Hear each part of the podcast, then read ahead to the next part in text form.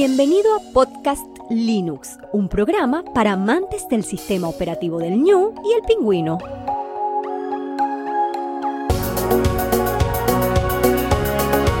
El espacio sonoro para disfrutar del software libre.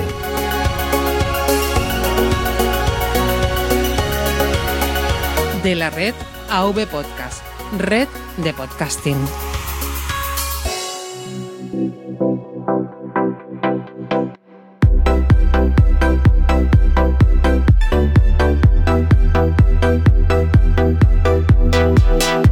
Muy buenas oyentes de Podcast Linux, mi nombre es Juan Febles y hoy tenemos un episodio sobre la placa más importante de hardware libre. En poco más de media hora te comentaré qué es Arduino y todas las posibilidades que tiene. Ya estás en trayecto, haciendo deporte o tareas del hogar, paseando o en tu casa, te doy la bienvenida al episodio 90, Arduino. Que por cierto, antes de empezar con la siguiente sección, vamos a llegar al episodio 100 y quiero hacer algo especial. Vamos a ver si tú tienes algo que comentarme, quieres aportarme algo, proponerme algo para que en el episodio 100 pues sigamos celebrando lo que es esta emisión de Genio Linux, de un podcast sobre Genio Linux. Gestor de arranque. Resumen del episodio. En el núcleo kernel conocerás Arduino, la placa con microcontrolador que ha revolucionado la educación, robótica, domótica y el mundo maker. En gestor de paquetes conocerás Frixing, un programa libre multiplataforma para diseñar gráficamente tus proyectos electrónicos. En comunidad Linux tendremos a Luis del Valle, bloguero y podcaster detrás del proyecto Programar Fácil. Terminaremos como siempre con el área de notificaciones para conocer los mensajes de oyentes del programa. Núcleo kernel. Tema central.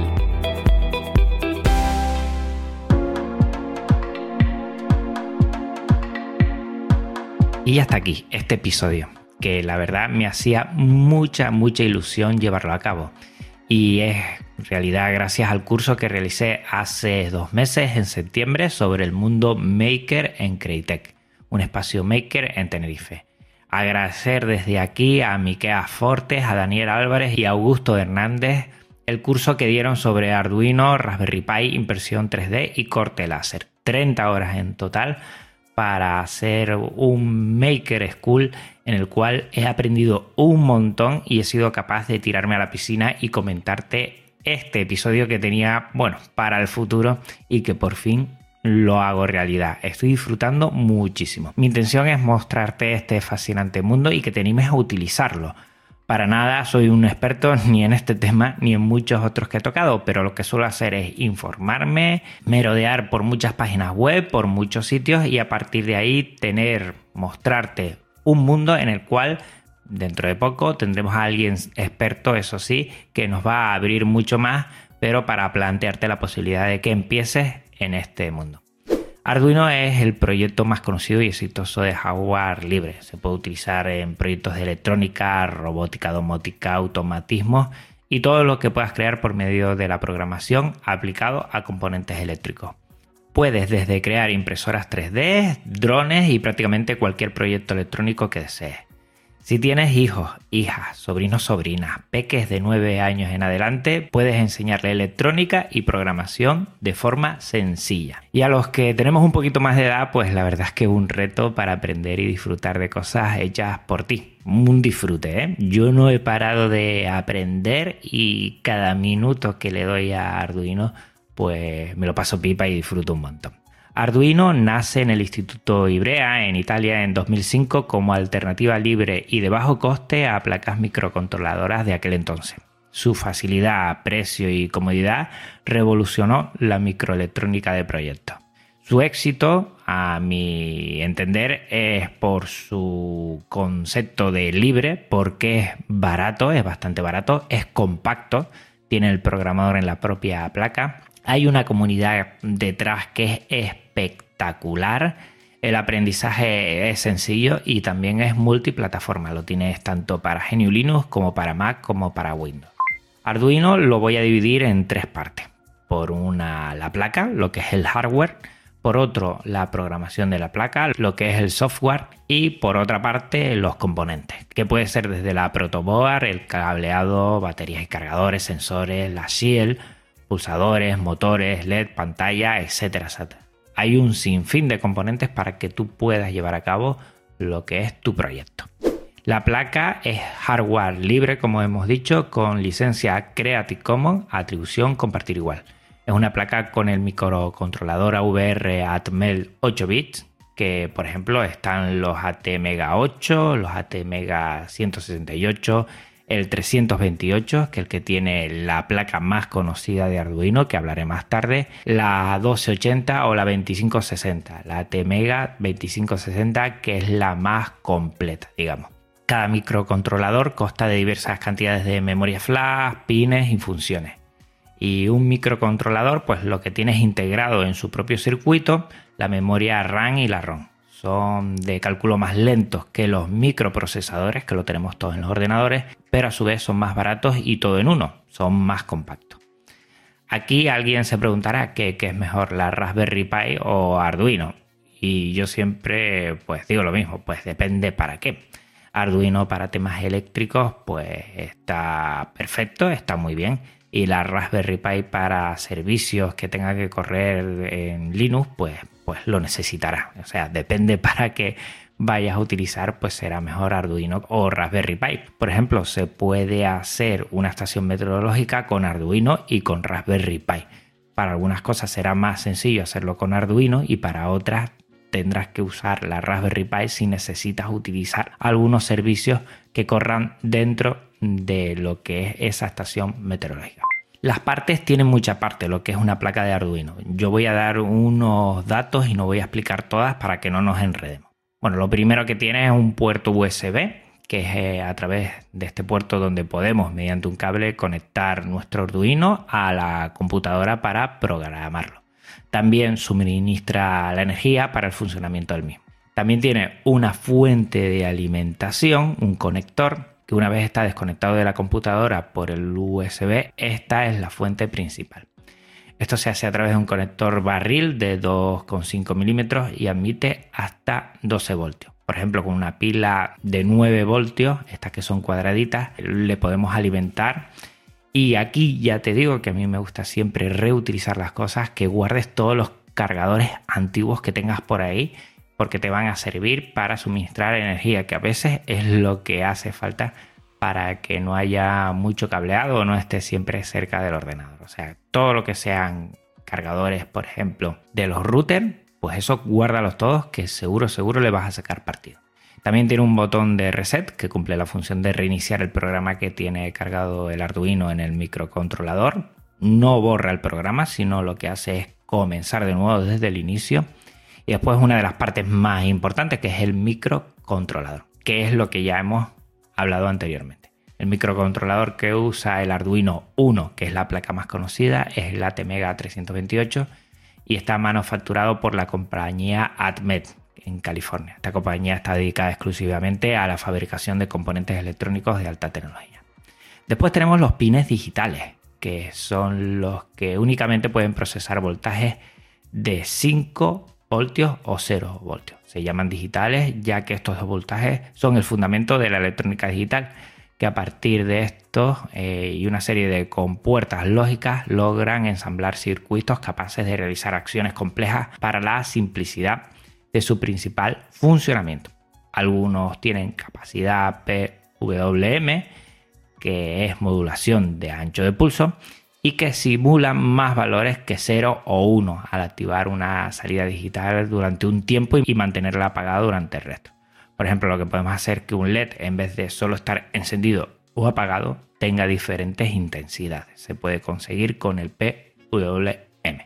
También tenemos pines analógicos, que son aquellos pines del Arduino que tienen la capacidad de procesar distintos valores de voltaje entre 0 y 5 voltios sirven para brindar electricidad a elementos de circuitos que sean analógicos. También tenemos unos pines de comunicación I2C, que estos pines son dos, se le llaman uno el SDA y el otro el SCL, y simplifican la conectividad con sensores y pantallas que utilizan este protocolo. La verdad es que es muy fácil porque con pocos pines ya puedes utilizarlo. Y después tenemos los pines de energía que nos pueden dar salidas de 5 voltios o de 3,3 voltios. Esto significa que hay sensores que no necesitan 5 voltios, necesitan menos y por lo tanto tenemos también esta salida. También tenemos pines de tierra para conducir la corriente del positivo, de lo que hemos hablado antes, a este negativo, cerrar el sistema, y un pin de reset para resetear desde, por ejemplo, un pulsador. Hay muchísimos más, pero yo, bueno, comento todas estas partes de la placa para tener una idea, porque la idea de este episodio es que te vayas con una idea y tú a partir de aquí empieces a cacharrear. Placas oficiales de Arduino hay más de 15, pero las principales son la 1, la Mega y la Nano. La 1 es para iniciarse, es la primera que me pillé yo, aunque no fue la primera que conocí. Tiene un USB tipo B, que son el USB de las impresoras, un poquito más grueso, más ancho, como rectangular. Las dimensiones de esta Arduino 1, para que te des cuenta, es más pequeña que una tarjeta de crédito, es muy pequeña la verdad y tiene el microcontrolador ATmega 328 como dijimos antes con 14 pines digitales y 6 analógicos.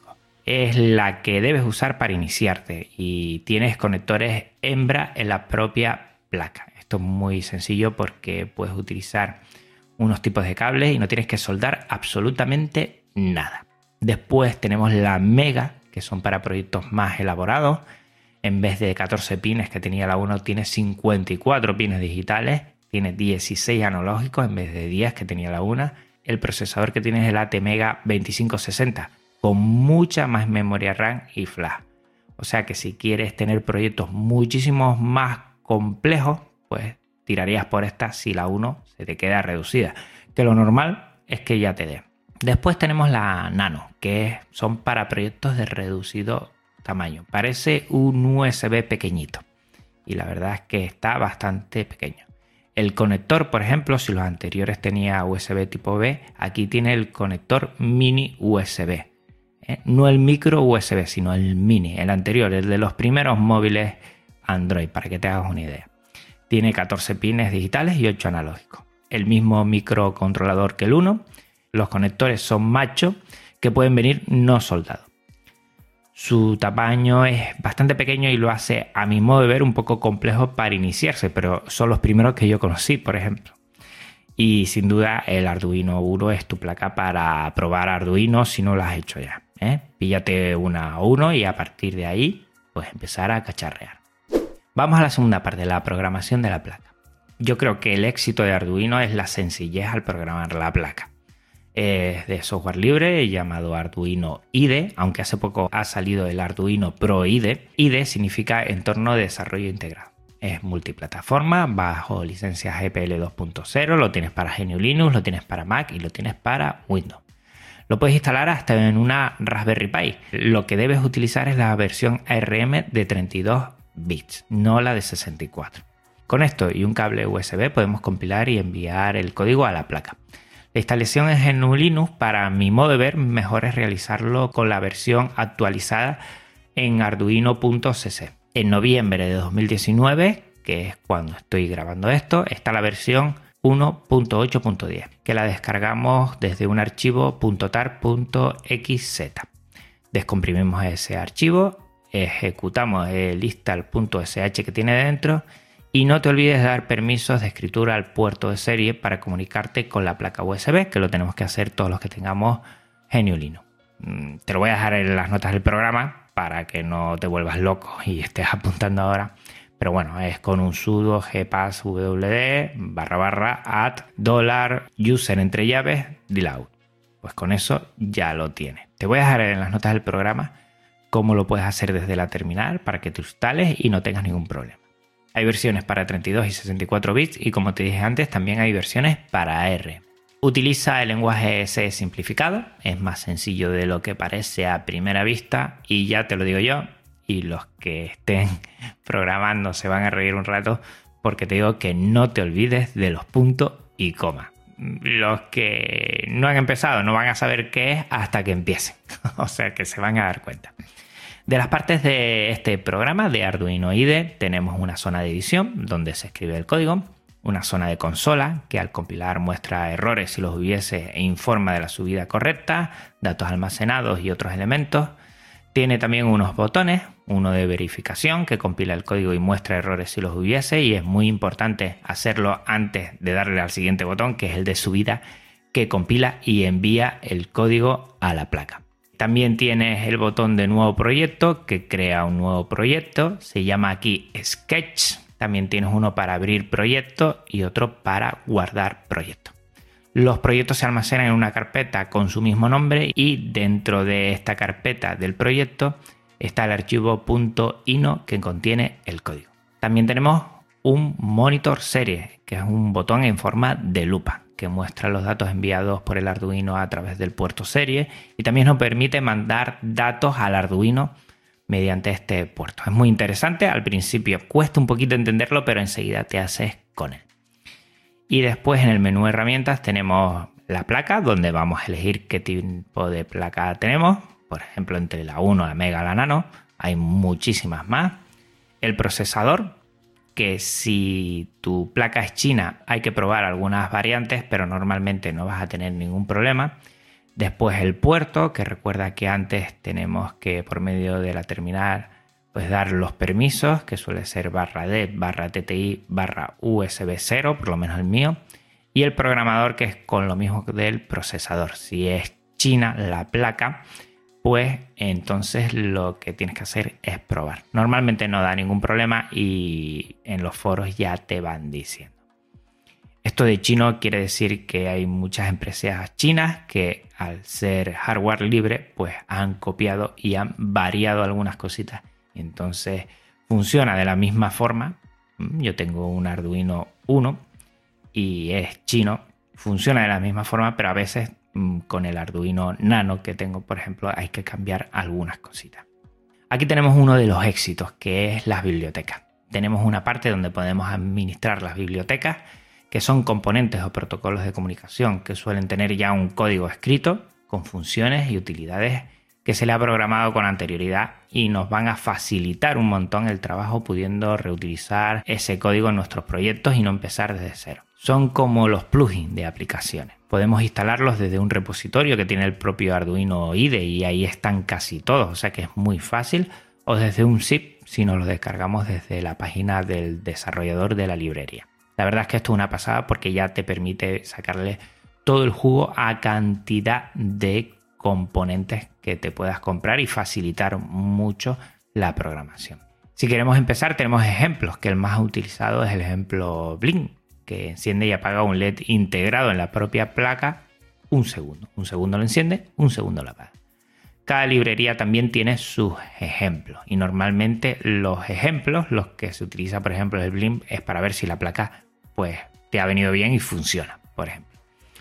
En las partes del código que vas a escuchar hay cuatro. Uno primero se llama a las librerías, ¿eh? se pone almohadilla include y se puede poner, por ejemplo, liquidquistral.i2c.h. Estos son las pantallas LCD. Después viene la inclusión de constantes, variables globales y objetos de clase que después usaremos durante la programación. Por ejemplo, definir que un pin es el número 13, por ejemplo, define let pin 13 y esto lo que hacemos es ya poner let pin y no tenemos que poner el 13 y ahí cambiamos al principio y, y no cuesta mucho. Todo esto te sonará raro si nunca lo has visto, pero enseguida que le eches un vistazo vas a ver cómo lo vas a entender. Después tenemos la función setup, que esta función se ejecuta al iniciar Arduino y no se vuelve a ejecutar a no ser que se reinicie la placa controladora y se llama con voice setup y se pone entre llaves y después está la función loop que se ejecuta después de la función setup y lo hace indefinidamente y de forma cíclica. Lo que vengo a decir es que cuando haya terminado la función setup, loop entrará en ejecución y cuando llegue al final volverá a ejecutarse una y otra vez infinitas veces hasta que el usuario reinicie o apague Arduino. La llamada se hace void loop entre paréntesis y después entre llaves se pone todo el código ahí. Se pueden añadir más funciones específicas del proyecto, pero para empezar y para que te hagas una idea, estas son las partes del código generalmente. Hay un montón de proyectos en la red. Mi sugerencia es que intentes entenderlos, no copies y pegues y ya está. Para ello antes debes entender y aprender algunas funciones, algunos estamentos y declaraciones. Al principio te va a sonar a chino. A mí me lo hacía y un día llegó y chas, lo entendí todo. Fue una pasada y a partir de ahí cada vez que veo un código de Arduino, pues lo entiendo más o menos. ¿eh? Repito, no soy un experto, pero estoy aprendiendo un montón y cada vez me veo más suelto a la hora de conocer y saber qué está o qué se quiere hacer con ese código. Hay un montón de cursos por internet. Mm, yo te hago una propuesta que es que no intentes copiar y pegar, sino entender el código. ¿vale? Crea algunos cambios en ellos y comprende qué realiza cuando hace esos cambios. El, tema de leer e intentar comprender cada parte yo creo que es fundamental para que después te hagas una idea y vayas creando tu propio proyecto y vayas sacándole partido. Venga, vamos a pasar a los componentes que hay varios.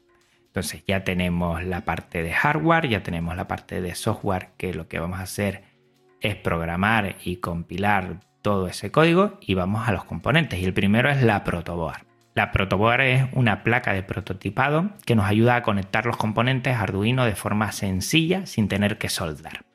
Sus pequeñas hendiduras se conectan entre ellas, las que tienen, y tienen unos carriles horizontales que van encima y debajo por toda la protoboard y sirve normalmente para alimentar los componentes con 5 o con 3,3 voltios y GND y así damos tensión eléctrica a nuestros componentes. Los carriles verticales están conectados entre sí, pero separados por una división central, 5 a un lado y 5 a otro. Podemos conectar un componente a un cable y este a nuestro Arduino si utilizamos alguno de estos 5. A mí me costó bastante entender esto, pero es más sencillo de lo que parece. Por otra parte tenemos los cables que van a ser tipo Dupont. Facilitan la conexión sin soldadura. Los hay de muchos colores y normalmente el rojo lo utilizamos para 5 voltios, 3,3 voltios y el negro para GND. Puede ser macho, o sea, que tiene un saliente, puede ser hembra, que tiene una hendidura y los cables entre sí puedes tener una parte de macho-macho, hembra-hembra o macho-hembra. Y dependiendo de los conectores de los pines, lo podemos utilizar o no con la protoboard, directamente a nano, por ejemplo y dan mucho juego y es súper fácil. No soldar, por lo menos a mí, me ha salvado la vida porque no lo sé y haces enseguida prototipos de tus proyectos y es muy, muy fácil llevarlo tanto con los niños como con los menos niños. O sea que es una pasada. Después los componentes, aquí te vas a volver loco loca porque hay de todo. Hay LEDs, hay resistencias, hay fotoresistencias, potenciómetros, pulsadores, zumbadores, sensores de temperatura, de ultrasonido, de colores, infrarrojos, altitud, inclinación, etc. Es una pasada. Te aconsejo que no te vuelvas loco comprando un montón de ellos. Vete poco a poco. A mí me ha pasado. También están los relés que es para dar corriente a componentes de más de 5 voltios. Es como si fuera un interruptor que se enciende o se apaga con esos 5 voltios que tenemos de la placa de Arduino, pero que conectan pues dispositivos o elementos que pueden ir a 220 voltios. Y aquí ya pues piensa todo lo que se podría hacer. También tiene servomotores, bombas de agua, pantallas LCD, display de 7 de cemento, OLED, matriciales. Una pasada. Te lo digo, no te vuelvas loco o loca. Vete poco a poco, piensa qué proyecto quieres realizar y vete comprando poco a poco. No hagas como yo que me he pillado de todo. La verdad es que con todo esto puedes hacer tus proyectos realidad. Cualquier proyecto, ¿eh? prácticamente, y tienes todo un mundo de posibilidades. Lo bueno es que todo esto lo tienes a tu alcance y vas a ser tú mismo, tú mismo, el que vas a crear ese dispositivo adaptado a ti, a tus necesidades y no al revés, que tú te adaptes a lo que es ese dispositivo. Y eso es otra de las grandezas de Arduino. Tú eres el que vas creando. Además que tiene cierto puntito de software libre, cultura libre, ¿no? Tú mismo eres el creador o creador. Y eso es lo que me encanta. Para ponerte un ejemplo, por ejemplo, puedes coger una fotoresistencia, puedes coger un relé y puedes coger una bombilla. y puedes decir que la fotoresistencia, que lo que mide es la luz, cuando no haya luz, pues por medio del relé encienda una bombilla de tu casa, por ejemplo. Y eso es súper, súper sencillo y ya ves la utilidad que se le puede dar en cualquier hogar. Por ponerte un ejemplo, ¿eh? hay millones. Por ejemplo, en vez de, de lo que es luz, imagínate si es un sensor de temperatura y un ventilador. Pues eso es lo mismo. No quería terminar sin hablar de las CIEL, que son placas de circuito. Son, la traducción más rápida sería escudos, pero creo que no hace honor a lo que significa. Y son circuitos modulares que se montan normalmente encima del Arduino para darle funcionalidad extra. Por lo menos hay, por ejemplo, hay un Shield que lo que le da al Arduino es conectividad de cable por medio de un conector RJ45, por ejemplo. Y entonces le da ahí eh, conectividad por cable. Hay otras que le dan conectividad lo que es inalámbrica, hay que no lo dije antes también, componentes que ya le dan o conectividad Bluetooth o conectividad Wi-Fi. Y como ves puedes hacer de todo. Yo tengo en mente hacer algo, lo que pasa es que no lo quiero decir aquí porque me va a llevar un tiempo y bueno, estoy en ello, estoy aprendiendo un montón. La idea ha sido traerte este maravilloso mundo de la electrónica libre a través de Arduino. Yo te voy a animar, si no lo has hecho ya, a iniciarte en él. Únete a una comunidad, aprende, comparte y da a conocer este gran proyecto de hardware libre. Tienes un foro en español en Arduino CC muy interesante y te animo a compartir todas tus impresiones a través de lo que es la página web de Poscalino que en el episodio será avpodcast.net barra podcastlinux barra arduino. Si tienes ganas de empezar, si ya conoces un montón y quieres compartir algo, me vas a hacer muy feliz a mí y a todos y todas las Venga, pasamos a la siguiente sección. Gestor de paquetes. Analizamos una aplicación.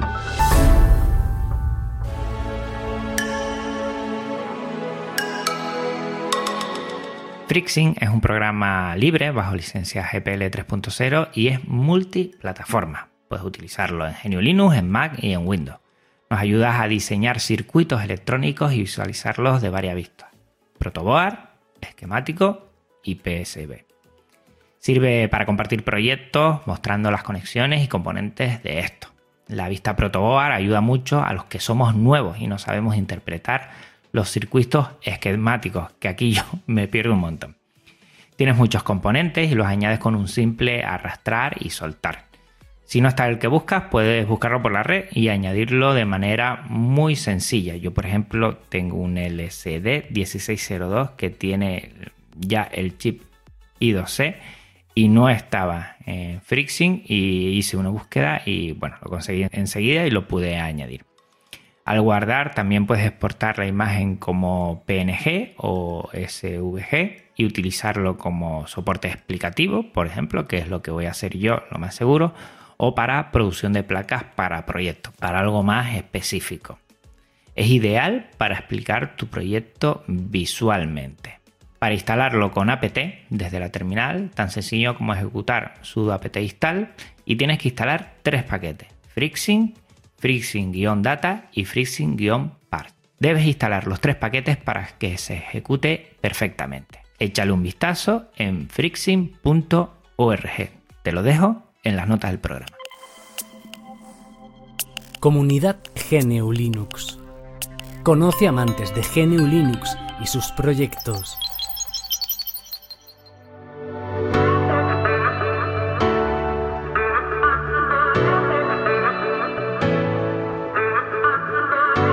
Hoy te quiero presentar a Luis del Valle. Mi hija aprendió a montar en bicicleta, primero montando en un patinete de tres ruedas, luego en un patinete de dos ruedas y por último subiéndose directamente a la bicicleta. Adquirió el equilibrio necesario de una forma progresiva, de una forma sucesiva. Eso evitó dos cosas. La primera, que yo me dejara los riñones detrás de ella persiguiéndola cuando estaba aprendiendo. Y la segunda, pues que se cayera y sufriera un percance grave.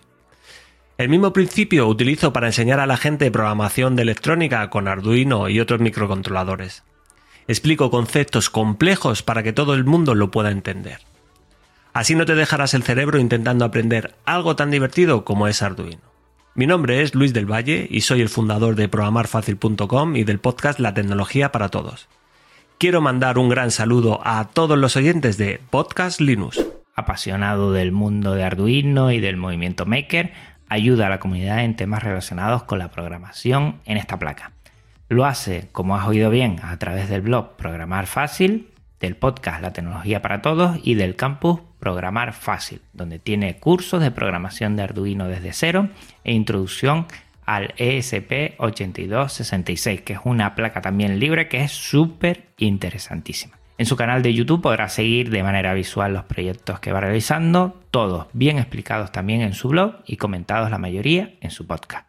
Nos conocimos en la JPod 16 de Málaga junto a Gabriel Viso. Les doy un fortísimo abrazo desde aquí a los dos. Sé que Luis del Valle me escucha y que Gabriel Viso también. Y me acuerdo de charlar con los dos sobre GNU Linux en esos primeros inicios de Podcast Linux, ¿eh? hacía poquitos meses que se había iniciado. De Arduino y sus posibilidades, de iniciarnos en la programación y los proyectos.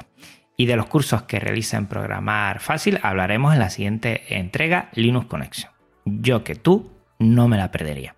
Recuerda, programarfácil.com. Área de notificaciones. Espacio para tus mensajes.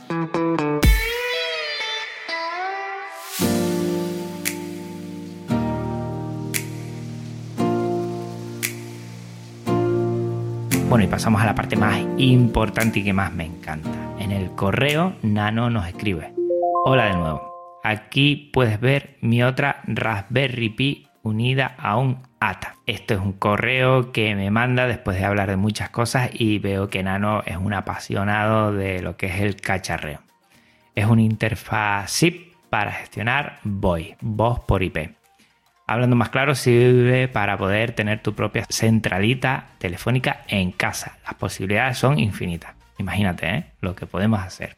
El ATA es un Link de dos líneas y la Raspberry Pi es una B Plus con el software Free PBX y Asterix. Yo le preguntaba si lo había hecho y me dice que sí, que lo ha montado él, pero que no es un ningún crack, sino que le ha ayudado un podcast del que quiero mandar aquí un abrazote. Dice que Nano, que es, eh, un amante más de Linux y del cacharreo, y que Linux ha ha formado parte muy importante de su vida, de la forma de ganarse su vida antiguamente, lo que lamentablemente hoy no es así. Él comenzó, nos cuenta, con un Slackware en un Intel 486 allá por los 90 y algo. Y luego se pasó a Red Hat y estuvo muchos años usándolo y hoy en día uso, dice él, Ubuntu Studio en mi torre, Debian en mi portátil, etc. Y es que las Raspberry dan tanto juego. En realidad la culpa de esto que vemos en la foto, eh, la culpa del podcast de Eduardo Collado, que ese sí que es un crack. Y es verdad, abrazotes Eduardo desde aquí. El resto de esta gran familia podcastera, al quien sigo fielmente, es Naceros, Yugi, Tareado, Mosquetero, Compilando y a ti, y unos cuantos más. Pues eso es todo. Postdata. La Raspberry de la foto es la última, la B Plus, la 3B Plus. Tengo para cacharreo y experimentación esta. Hasta que me haga con la 4 Plus de 4 GB a ver si los Reyes Magos, pues nano, pórtate bien para que los Reyes Magos te den la 4 Plus. Yo no sé, porque dicen que está dando tantos problemas que no sé si esperar a que seguramente la siguiente solucionen alguno. No lo sé. Pero sí tiene muy buena pinta. Con 4 GB se puede hacer de todo. Ya oyendo a Yugi y a Tareao, hablan muy, muy bien de ella. Pues un abrazo y gracias por mostrarme eh, esa parte tan importante de nuestra casa que es nuestros cacharreos y hacer las cosas nosotros mismos, para nosotros mismos. Eso es cultura libre total y a mí me encanta. Venga, un abrazo, Nano. En AV Podcast nos han dejado el siguiente comentario Don Iñaki Pinto, que también te doy un abrazote sobre Creative Commons del episodio 88. Buenas tardes, Juan. Muchísimas gracias por un episodio también armado. Para el que no sepa qué es o cómo se fundamentan las licencias en ese espacio de Creative Commons, esta es la mejor guía. Bueno, hay otras mejores, ¿eh? pero muchísimas gracias, Iñaki. Espero con ansia el episodio siguiente tu próxima invitada, Irene Soria. que ya lo tenemos ahí y le ha encantado a la gente. Es una pasada. Muchísimas gracias a Irene Soria por estar conmigo, porque la verdad nos ha salido un episodio muy redondo. Sigue diciendo un gran abrazo y sigue ilustrándonos. Solo quería dejar una reflexión para todo aquel que lea esto o lo oiga en tu podcast. Si eres creador de contenido, ¿por qué no utilizar la licencia Creative Commons que más te conviene? El copyright esclaviza demasiado el producto final y no deja que se distribuya haciendo que no llegue a una mayor audiencia. Yo supongo que mucha gente está atado al copyright por intereses derivados, ¿no? El tema de, de empresa. El tema de no saber también, la ignorancia un poco, creer que si es Creative Commons vas a perder eh, lo que es el control de tus obras, ¿no? Yo creo que va por ahí más la cosa. Pero que yo creo que más o menos a todos los que nos gusta todo esto deberíamos utilizar Creative Commons, abrir. Y yo creo que poco a poco se va creando bueno, un movimiento que, está muy a favor de todo esto. Yo espero que, que siga creciendo lo que es Creative Commons y que todos sigamos optando por estas y darle una, una visual, yo animo a toda la gente que le dé una visual a las que son de cultura libre, la que es Creative Commons 0, la de solo atribución y de atribución compartir igual. Que esta no creamos que por quitar la que es, eh, bueno, sin, sin derivadas o la que es sin uso económico, nos va a quitar más cosas. Yo creo que si una radio, por ejemplo, pusiera este podcast, que no lo va a hacer, pusiera este podcast y no me diera atribución económica, porque yo no lo he puesto aquí, pero saliera hablando yo y la derivación de ese espacio tiene que ser también libre, yo creo que ganamos todos y yo también porque se habla de mí. Pero bueno, esto es un comentario que hago yo personalmente. Cada uno que elija lo que quiera y respetando siempre la decisión de las personas. Pasamos a Ivo. Leo el siguiente comentario en el episodio también 88 Creative Commons y es del gran José GDF. Muchísimas gracias. Aquí están viniendo mucha gente conocida. Nos dice José GDF. Uno de los motivos por los que dejé de producir Rebasando el Horizonte es porque la mayoría de las canciones que valen la pena dan a conocer que son licencias no compatibles con la cultura libre. Es lo que estaba hablando antes.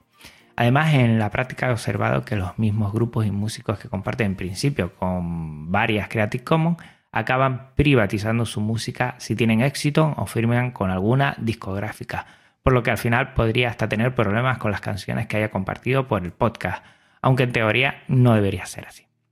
Por otro lado, hay muy poca música que la podemos considerar escuchables con licencia atribución o atribución compartir igual. Las hay, pero cuesta mucho encontrar y el tiempo es un bien escaso que conviene administrar bien. Saludos, Juan. Pues sí, cada vez hay más, ¿eh? Cada vez hay más. Y, sí, o sea, hacer un podcast y la música toda que has escuchado lleva su tiempo. Su tiempo buscarla, descargarla, ponerla. Pero vale la pena. También atribuirla. O sea, en las notas del programa te vas a ver todas las canciones que salen en este espacio de quiénes son y un enlace para que le puedas echar un vistazo. Cada vez se hace más difícil, pero es así. Yo desde hace tiempo solo busco licencias de cultura libre para la música para respetar a los autores y las autoras que, bueno, que quieren hacerlo de esa manera. Y sí que, bueno, he encontrado algo por ahí, pero sí, cada vez es un poquito más complicado. Y en Twitter leo una respuesta que me ha dicho Ugit de Ugit Podcast, arroba Ugit Podcast. Otro abrazote para ti, Ángel, que dice que CalCurs, que es un programa para organizarte lo que es el calendario y notas y esos to-do desde la terminal, y que él dice que desde hace unos meses lo ha integrado en orgbus.blog para poder de forma gráfica ver los días que publica esto de IMAX y lo que es ORG y todo esto, pues antes o después tendré que probarlo. La verdad es que es una pasada, es una pasada, es tener el control total. Y hace un tiempo mm, yo mismo decía que va, que va, esto no puedo. Y bueno, ya estoy probando desde la terminal con lo que son repositorios Git directamente y me estoy haciendo a ello y me parece ahora un poquito más fácil que antes. O sea que antes o después Gracias Yugit, gracias Carlos del blog de Lázaro, porque ustedes me están poniendo los dientes largos y poco a poco tiraré por ese punto y también comentaré con la gente la posibilidad de compartir todo este conocimiento, que eso es lo importante del software libre y de la cultura libre.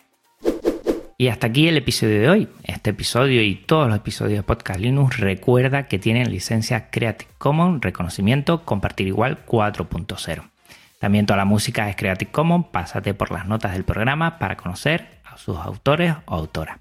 Recuerda que puedes contactar conmigo de muchísimas formas. Lee en las notas del programa para, si me haces un favor y contactas conmigo, me harás la persona más feliz de este mundo. Gracias, gracias, gracias por tu tiempo, escucha y atención. Hasta otra Linuxero, hasta otra Linuxera. Un abrazo muy, muy, muy, muy fuerte. Chao.